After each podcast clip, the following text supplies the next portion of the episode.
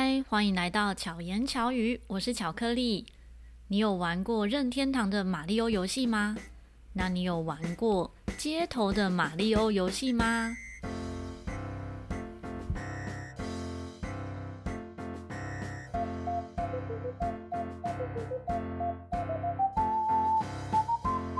巨人走路，猜一个蔬菜，是什么蔬菜？冬瓜。为什么是冬瓜？因为冬瓜，冬瓜，哦、冬瓜。好，好，很好的开场，这是第一次我们的开场有有讲笑话，啊、是吗？对是。好，我们今天介绍这一位呢，算是街头的好朋友。他也是让我认识街头，就是世界艺术节的好朋友徐开炫马里欧。耶，嗨，大家好，我是开炫马里欧。那开炫跟大家自我介绍一下，因为很多朋友可能不一定看过你的演出。啊、是是是，好的啊、呃，大家好，嗯，我的表演类型呢是结合魔术以及杂耍的肢体喜剧。如果你在台湾的，比如说还好，比如台北街头好了，你可能会看到，诶，一个穿着超级玛丽扮相的那个表演者，哦，那个就是我，啊，我就会演跟超级玛丽相关的作品，呃，只是呢，就是这个作品呢、啊，其实它是我第一套演出，那我现在有第二套跟第三套的表演，嗯、分别叫做《新手爸爸》还有《谈谈》。这两个作品之后会化成呃，就是现场的演出，很希望大家有机会可以来看哦。嗯，大家可以在哪些地方看到你的演出？啊、呃，也通常会是台北，因为我现在已经是一位小朋友的爸爸了。嗯，我女儿刚满一岁七个月，因为我们住在新店，所以我可能会出现在新店的 IKEA。嗯，因为那边离我家非常近，我可能就这边演出，然后演完再回家带小朋友。嗯。然后华山也会嘛，对不对？华山也会，但华山现在有一个比较严格的规定，是他需要戴口罩表演。哦、对，但我的演出如果戴口罩的话，我可能会有点喘不过气，嗯、哼哼对，就是辛苦的。所以目前比较多会是去新店 IKEA 演出。哼哼，了解，大家、嗯、也可以关注，到时候我们后面再讲怎么关注你。好的，那我们先来分享一下，刚才我说，嗯、呃，会。感谢开炫哦，因为他让我们认识，就是世界的各各地的一些街头艺术节。我第一次参加静冈大道艺啊，也是因为开炫在网络上面就是邀集大家说，哎，推荐我们可以去参与这个艺术节，所以才连续两年去参与。嗯，那你当初最早是怎么接触到这个？最早接触到这个是啊、呃，当哎，我二零一二年开始当街头艺人。嗯哼。我第一场演出呢，诶，刚好台下就有一个很厉害的观众，他叫陈星河，陈星河老师，嗯，他是前太阳马戏团的成员。对，在我演完第一场之后，他就过来跟我说：“哎，你的东西很有趣，哎，嗯哼，那我们来交换脸书吧。”嗯，那我们就成为脸书的朋友。嗯哼，在那一年的圣诞节啊，他就邀请我去他家做那个交换礼物的活动。嗯。那么他就跟我说：“凯旋，我这边有一个很酷的东西哦，好，然后就拿出一本书，嗯、这本书呢是法国亚维农艺术节的节目册。嗯、哼他说：‘凯旋，这个里面哈有四百多页，里面有上千个表演，这个很厉害哦，它会在每年七月的时候发生，有机会。’”你一定要到这个亚维农这个城市去看很多演出，嗯，然后你也去试试看你的表演在那边如何。嗯，我就因为这样子，诶，开始接触了艺术节。而在艺术节，我实际到那个亚维农艺术节之后，我就发现哇，那边街头真的像战场一样，嗯、哦，就是非常的吵闹，因为大家都很希望可以在街头赚到钱，因此每个人都开非常大声的音响。嗯哼，所以我的作品在那边有一点格格不入。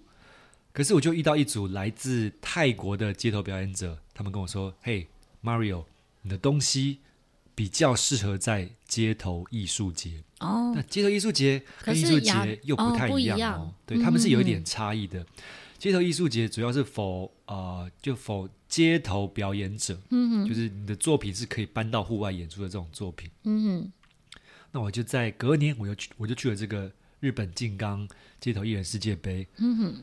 就发现哇，这里面的表演真的跟我们一般看到的街头演出，它的层次是很不一样，嗯，真的，它拥有非常多的多样性，而且非常好玩。我就希望说，哇，这么好的东西，我很希望台湾的街头表演者朋友们都可以看到。嗯，对，真的，我我那时候应该我之前在节目中也有分享过，我其实二零零七年就考第一张的。街头就是成为街头艺人哇！可是，一直到嗯二零一四就考台，因为二零零七是台北市，二零一四新北市。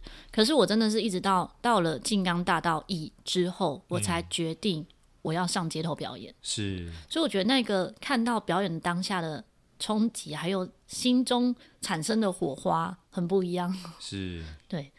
那那时候你看到那些作品，对你自己的作品有影响吗？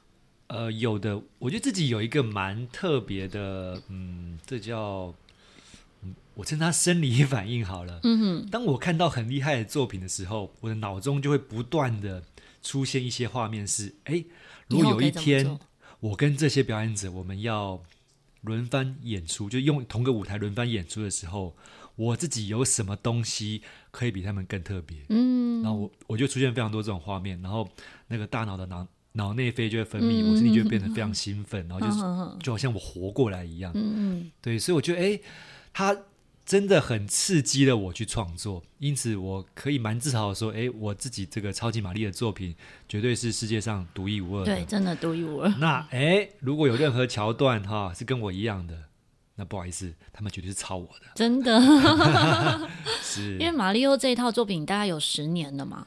呃，对，从第一版到现在的第十三版已经十年了。嗯哼，嗯，我觉得开选开选就是马里欧，是 最特别的地方，就是我们通常在做一个作品，就是有什么想法就让他嗯，可能在我们作品上面呈现。可是开选不只是做这样的创作，他还做很多记录。是，他从他一开始的怎么做每一版，然后到。嗯、呃，可能结果怎么样？嗯、观众的反应如何？花了多少钱？这些你通通都有做记录。对，你是用做科学研究的精神放在你的作品上吗？是因为科学真的很讲求你的过程以及这些过程所产生的结果，借由不断的去修正这个结果，我们可以让呃你原本的目标越来越清晰，嗯、就是你会离你的目标越越来越近。嗯哼，嗯，所以。你是怎么样做这样的记录啊？可以跟大家分享一下吗？早期呢，就会去买 GoPro 嘛，嗯哼，那我就会呃分别拍两场，就至少拍两场，一个是拍观众，一个是拍我自己的状态，嗯哼，就会去看，哎，在哪些桥段可能观众比较有反应，那我就把这个桥段去做呃留下来。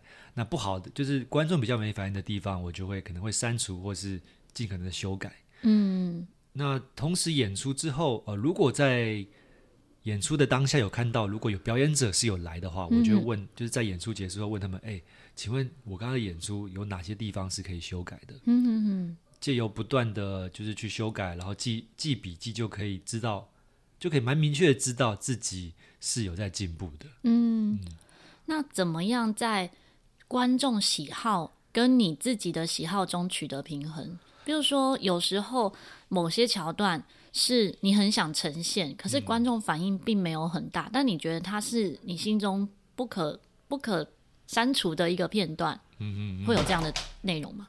手机跳哦，刚刚老师所说的是哦，万一就是如果今天有观众跟我跟我的喜好可能不太一样的话，我会怎么做平衡，做怎么做选择？嗯哼，啊、呃，我还是会以我自己喜欢的为主啦。嗯哼，毕竟。自己有另外一份正职工作，就觉得说，嗯，那对表演表演对我来说，他就应该是要完全做我喜欢的事情。嗯哼哼，那我就会尽可能的把我喜欢的事情以这个为出发点，然后让他也受观众喜欢。嗯哼嗯，会聊到这个事，因为我们周遭一些街头表表演朋友啊，其实也会讲到，有时候表演上是会有些公式的，是，所以对你来讲，你的表演会是。有一个逻辑公式在吗？还是说你会希望它是什么样的呈现？嗯，我相信每一套作品都会有它背后的逻辑。那我自己的逻辑是，呃，这个作品里面它有一个很大的拼图。嗯哼，啊、呃，我我是先把这个东西做出来，然后再去想说，哦，我要在就是我要如何完成这个大拼图，所以它会有几个桥段，嗯、那每个桥段诶都可可能完成两三个拼图，到最后完成最后的那，所以这个是我呃创作的一个模式好了。呃，那对于这个逻辑的话，确实我会觉得这个东西它有一个问题是，你这个作品你如果在短时间内重复看很多次的话，我觉得会有一点无聊。嗯哼，好，因此在后面就是新增了蛮多跟观众互动的桥段。嗯，因为每一个观众他们都是对，他们都是独特的，他们都是独立的，他们遇到同样一个事件所会呈现的反应都不一样。嗯，对，那我相信这个东西它是可以增加自己这个固定逻辑、固定的这个形态的一个多变性。嗯、真的，我第一次看到凯旋的演出，其实在圆山，就是街头作品实验室还没有成型的第一次的时候，哦、哇，那一次看到真的很感动，嗯，是那种眼眶会泛泪那种，就是觉得很温暖、很感动。嗯、可是后来在街头再看到的时候，又有不一样的感动。嗯、后来第二次应该是我们一起在那个。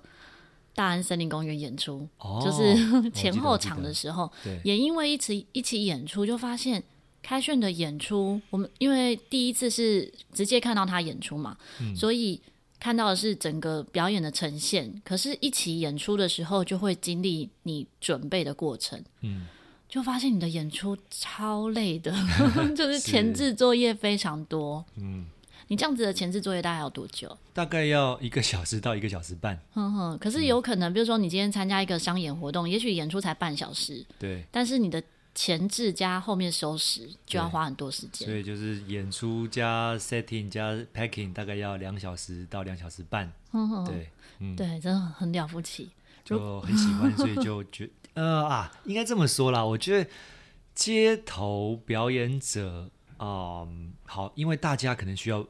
要跑场，所以前辈所教我们的就是说，哦，那个你要你的道具要尽量的轻便，你要很好的移动，嗯哼哼，但反过来思考是说，哦，如果今天我的作品，它能够在我能够期待的极限下，尽可能呈现，那我可以怎么做？那我想，嗯，好，那我就要尽量的带，我觉得有用，而且是有必要用到的东西。我自己，嗯，我自己的表演啊。被你这一段话鼓励很多，是是是是，是。因为有一次就是开卷带了真的很多东西，然后又很辛苦的搬运。我们那时候也是陪他一起收拾，然后拿到停车场的时候，嗯，我就说你为什么要带这么多？他就说为了让表演，你就说让为了让表演看起来更丰富嘛。是。我就开始思考，其实相较之下，我的东西算少了，可是我还是每次都觉得很重。是。后来我也真的就是调整了一下。我带的东西就是觉得可能用得到的，我就带。嗯，真的会有更多的可能。就是有时候可能跟这个观众互动的时候，拿出某些道具或某些乐器，会有不一样的发生。对，真的要很感谢你。哎呀，这这别别别这么说哈。那刚刚回到说，在作品上面，呃，新手爸爸，新手爸爸是大概就是女儿出生前开始策划的节目嘛？对对，就是还在怀太太还在怀孕的时候，嗯嗯嗯，那时候为什么会想要做新手爸爸这个？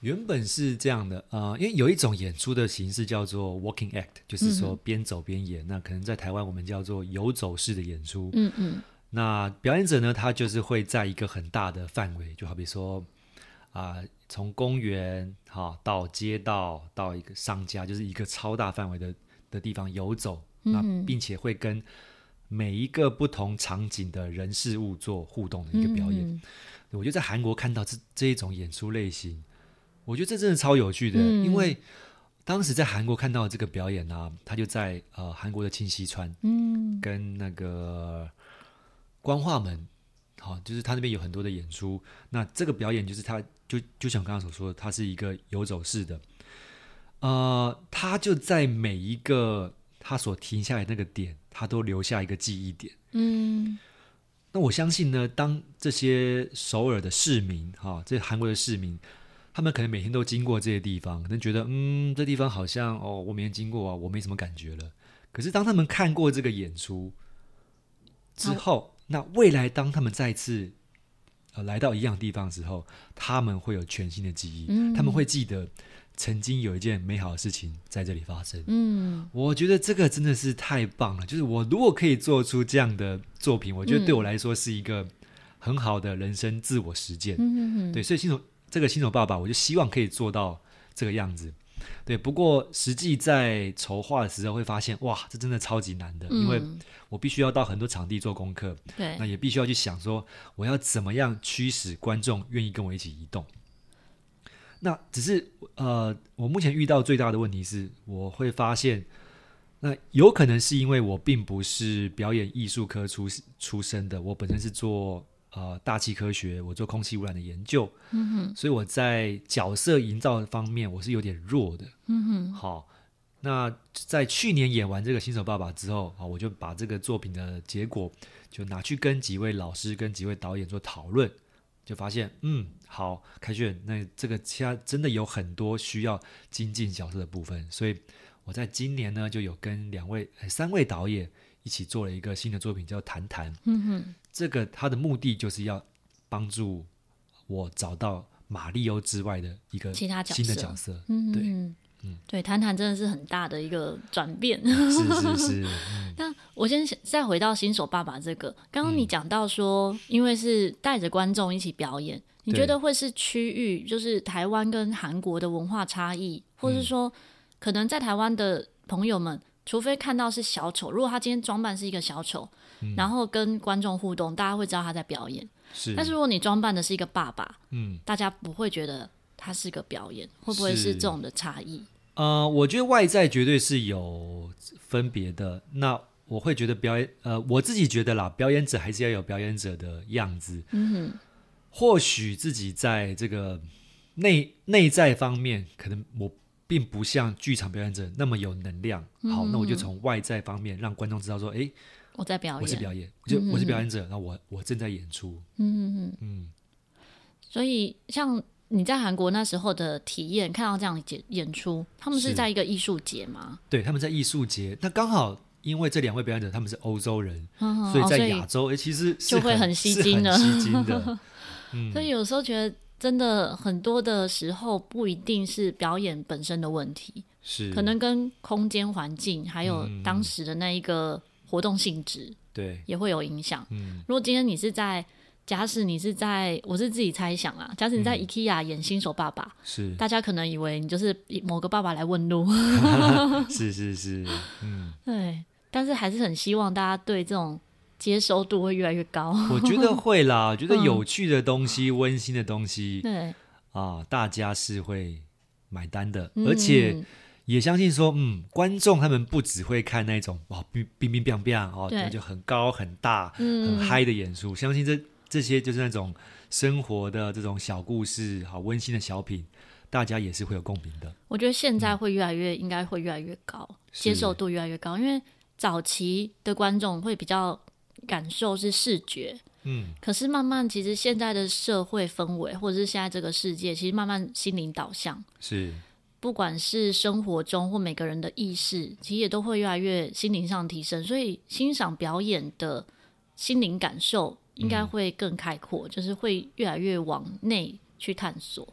你觉得会有这样的影响吗？我觉得会，因为呃，这个就是我为什么那么喜欢、那么推崇街头艺术节，因为它真的就包含了呃表演，呃包含了艺术的很多的给。不同的面向，嗯它可以给人不同层次、不同领域的一个嗯观感。好了，嗯，可以让观众知道说，哦，原来还有那么多的方式。因为曾经有位就街头艺人，他就会他就问我说，哈，就是哎，开炫，你觉得表演是什么？嗯，啊，那我当时的回答是说，嗯，我觉得表演呢。就是利用美好的方式来传递讯息。嗯嗯嗯。好，所以我相信哦，我们透过这些哦，我们练习的这些技术、这些魔术、杂耍、喜剧、音乐这些啊、呃、方式，好了，我们去把它美化，然后去用用一个好的方式，用一个观众可以接收的方式，让让他们去接收我们想表达的讯息。嗯嗯嗯嗯。那再讲到延续，讲到谈谈。嗯，这个作品，这个作品是从去年还是今年开始的？这个算是从今年开始，因为今年一月我演完了一个艺术节的演出，就是新手爸爸演出之后，嗯，我就立即的去找导演做合作了。那我们就想，嗯，如果今天要建立角色的话，那就要先把原本的角色先拿掉。嗯哼，我们就从这个钢琴做出发，因为市面上有一种呃儿童的玩具叫做脚踩钢琴，叫钢琴地垫。对，啊、呃，它的样子呢就是一个可以折叠的大钢琴，然后大概有两个八度。嗯哼，我们就可以利用我们的脚去弹奏音乐。嗯导演就说：“哦，凯旋，你要不你就从这个做出发吧。嗯哼哼”好，那我们就从这个脚踩钢琴做出发，结合了不同的乐器，好比说那个手摇钟，嗯好，就是去去看说哦，我们可以怎么从里面找到角色。那到了年终之后，哎，刚好不是就发生疫情嘛，就是刚好三级嘛，我们就、嗯、就就想说，嗯，我们要不要不就转线上的表演好了，我、嗯、我们就来做一个。类似一个呃伪实境秀，伪是伪装的伪，伪实境秀就是我们去找一个角色来来做这件事情，那就就决定说哦，我们去找一个啊钢琴大师，嗯，他叫史瓦蒂，他来做这个这个演出，然后他的内容是啊这个大师呢他已经退休了很久，可是有一天他他决定他要要要复出了，他做了非常多的准备，嗯，然后呢要上场。并且做演出，只是在过程中发现，哎，他的钢琴是没有带的。他是他是钢琴大师，可他钢琴却没有带。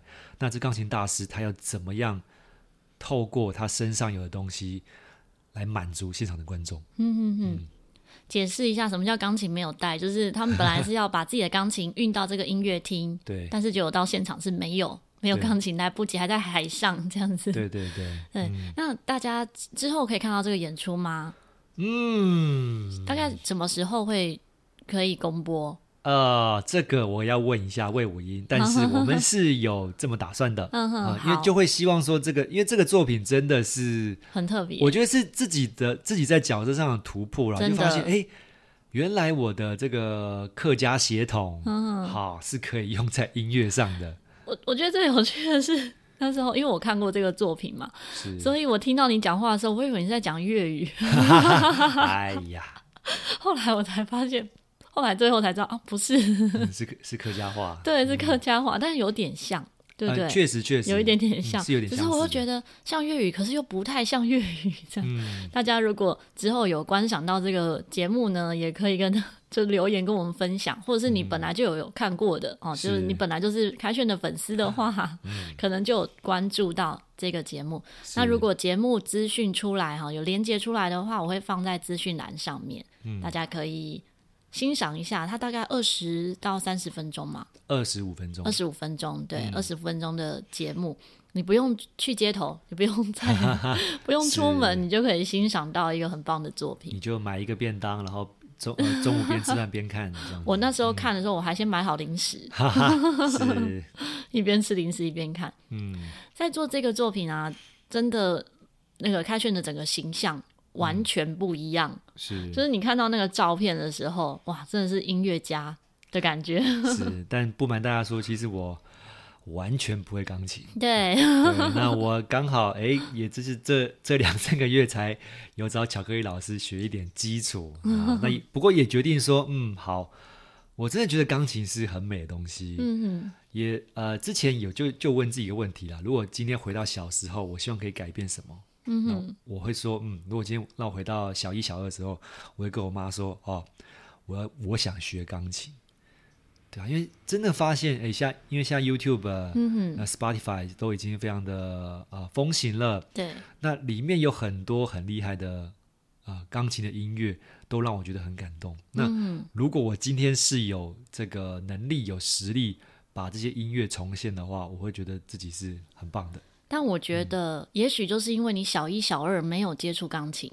所以你对他有不一样的憧憬和热爱，对对，因为如果你小一、小二的时候接触，如果你是被逼迫的学，也可能你现在的热情，还有你可能会觉得当下那一个时空的你，可能会觉得我小一、小二如果可以选择学杂耍的话，哦，是，所以真的每一个当下就是独一无二。这样讲也对，对，哦、就要感谢你现在可以接触，嗯、所以你现在开始努力，嗯，十年后你就是真的钢琴大师，哎，说不定一年后 大家可以来听我的就会不发表会，发表会，然后就弹那个给爱丽丝，没问题的，以以你的练习程度是没问题的。好，因为像刚刚讲到这个，就是。我觉得真的很多的发生是过去的累积堆叠起来，嗯、你才有这些能量。是像之前开炫呢，在他自己的粉砖上面也有分享到，你会创作《马里欧》这个作品的原因嘛？嗯，是对，也是因为曾经发生一些事情，然后让你想要记录这一段回忆而创作的作品。嗯、这边要简单跟大家分享吗？好哟，呃，这个故事是这样的哈，就会是，呃，我有一位至亲。哈，我们小时候就是会在放学的时候，我们会一起玩电动。那超级玛丽就是我们共同的回忆嘛。嗯、因为以前小时候有一个游戏叫做“哎任天堂明星大乱斗”，那些超级的好玩。你就可以看到几个任天堂的角色，好比说哎超级玛丽啊，或者皮卡丘啊，他们就是在一荧幕里面打来打去。好，然后这个非常好玩。好，那就跟这位至亲，我们一直玩电动，玩到。啊，我高中毕业，然后我就离开了苗栗。嗯哼，啊，我就是我我我就上大学了嘛。每次回家呢，诶，他都会帮我开门，然后我们就会一起玩电动。啊，只是这样子，就是我以为这样子的生活是理所当然的，但没想到在二零零九年的时候，我这位至亲呢，他在年初的时候他得了癌症。嗯哼，啊，得癌症之后，没想到过了不到一年他就走了。嗯哼，那当他走了之后，我那我我回家就再也没有人帮我开门，那这个橱柜里面的电动我也再也没有拿拿出来玩了。呃，过了大概两三年，哈，我一直都没有打电动，直到有一天，我就在 YouTube 听到一首音乐，听到那首音乐当下，哇，我就哭了。那会哭是因为我就想到了我这位家人，我这位至亲，就想到哎，以前我们过去一起在玩电动，然后一一起打闹的这个场景啊，呃，后来我去查这个音乐到底是什么，一一查资料才发现，哎，它居然是当时最新的超级玛丽的音乐。嗯、那那个当下我就在想，哇，原来哎，我跟这位家人，我跟这位至亲的连接还在，嗯啊。我就在思考着，嗯，如果今天我可以演超级玛丽，我可以把玛利欧办好，演到诶，让全世界都不会忘记玛利欧，都会记得玛利欧的话，那是不是就等同于这个世界也没有把我这位至亲遗忘？嗯嗯，所以我想说，嗯，那我要做一套让全世界都可以记得的超级玛丽作品。嗯，真的非常成功。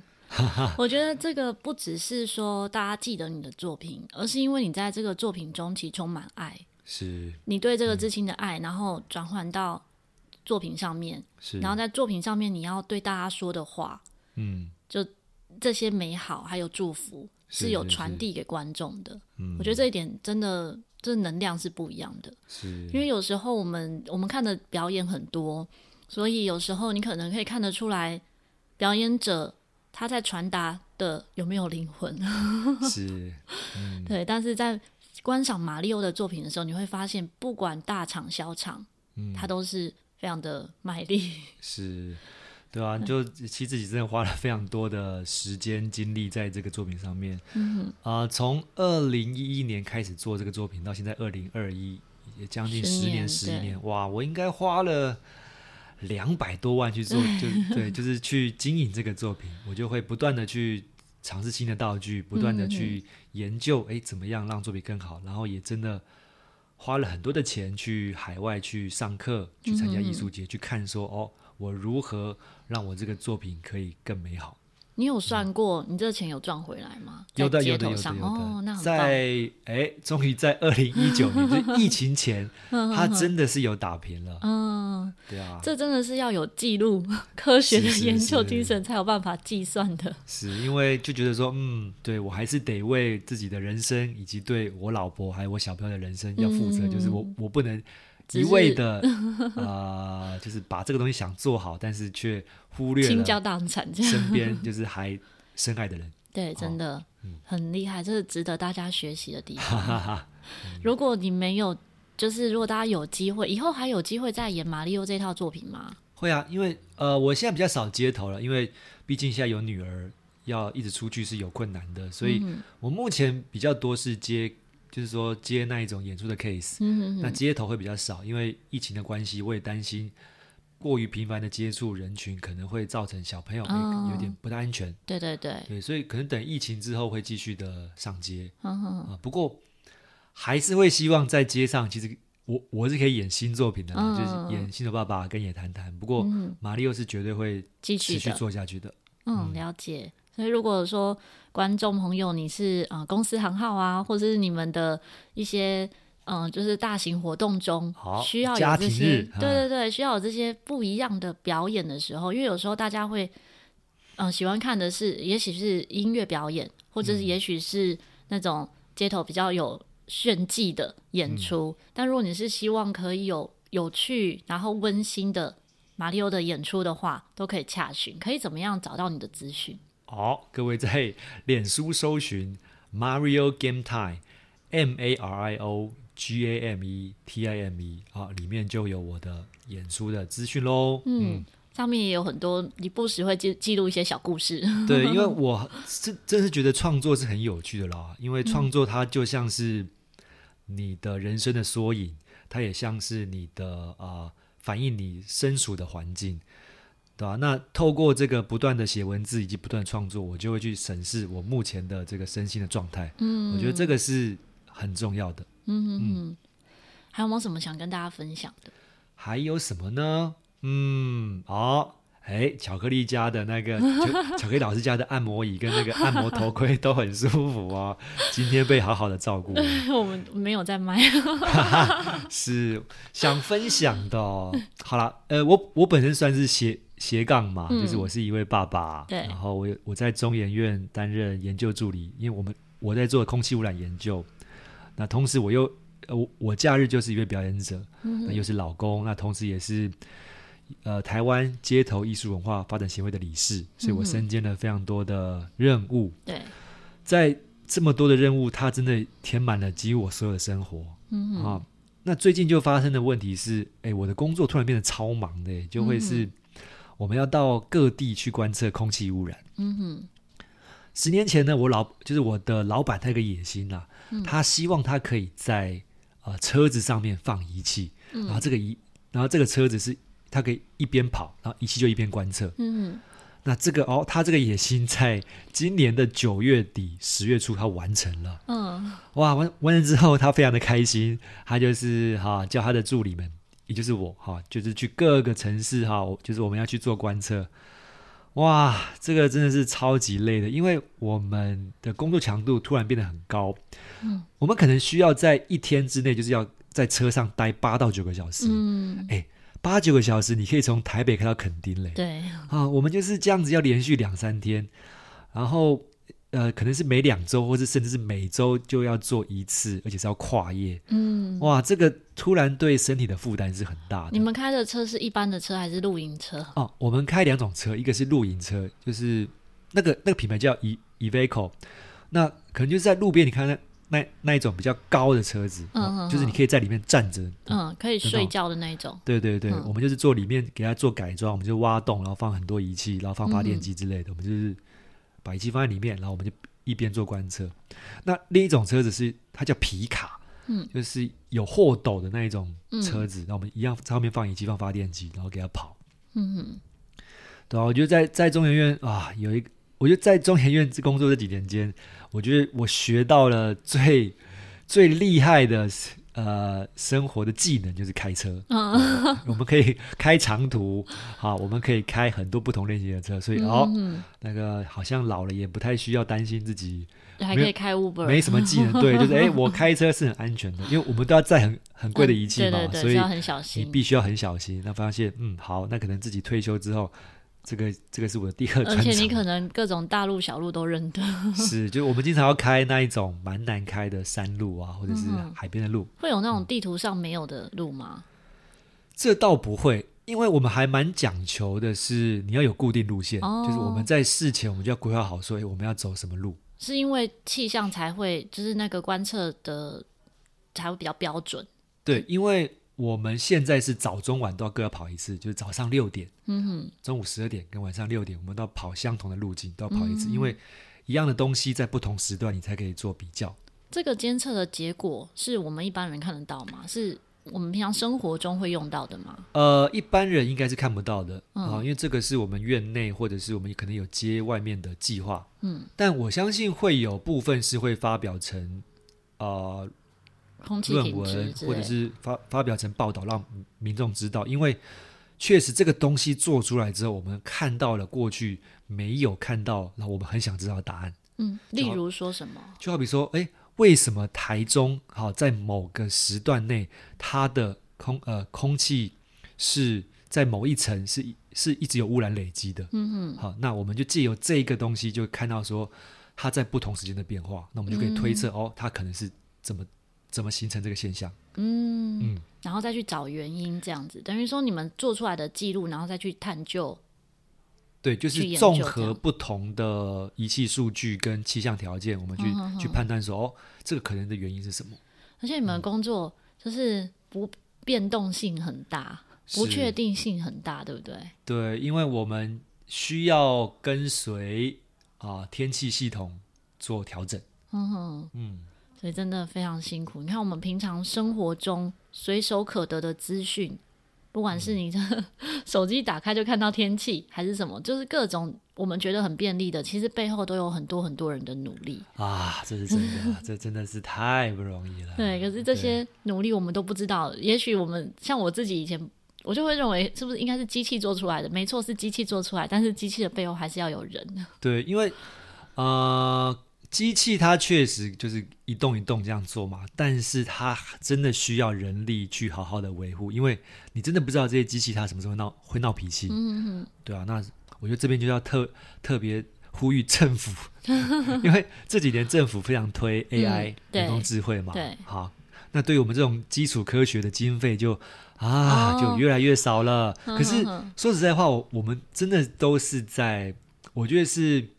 空气污染这一部分，它绝对是很必要投入资源的。对，因为啊，环境不断做改变，那借由我们的监测，借由我们的预测，才可以知道哦，未来我们可以怎么应我们要怎么样因应这些空气的变化。嗯，我觉得这这这些是非常需要资源的，因为真的哦，呃，好，如果今天人力不足，诶，那造成啊、呃、助理们呃出走，那老板也不想做了。嗯那我会觉得这个是非常对科学的损失，那同时也是对人类呢，要应该怎么说啊、呃？我们原本可以啊，我们既有预测，我们既有推测，我们可以知道未来怎么样活会活得好一点。但你今天如果少了这些数据，少了这些推测预测的话，那我们遇到的风险，我们遇到这些危险的这个程度是会提高的。嗯，嗯真的是像刚才我们在。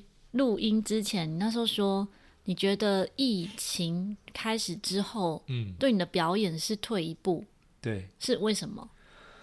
呃，我前面有提到，我很希望台湾有这种，就有更多街头艺术节的发生，对，因为街头艺术节它可以聚集来自不同国家、不同文化、不同种族的人的演出。我相信街头表演呢、啊，它绝对是反映那个国家当下。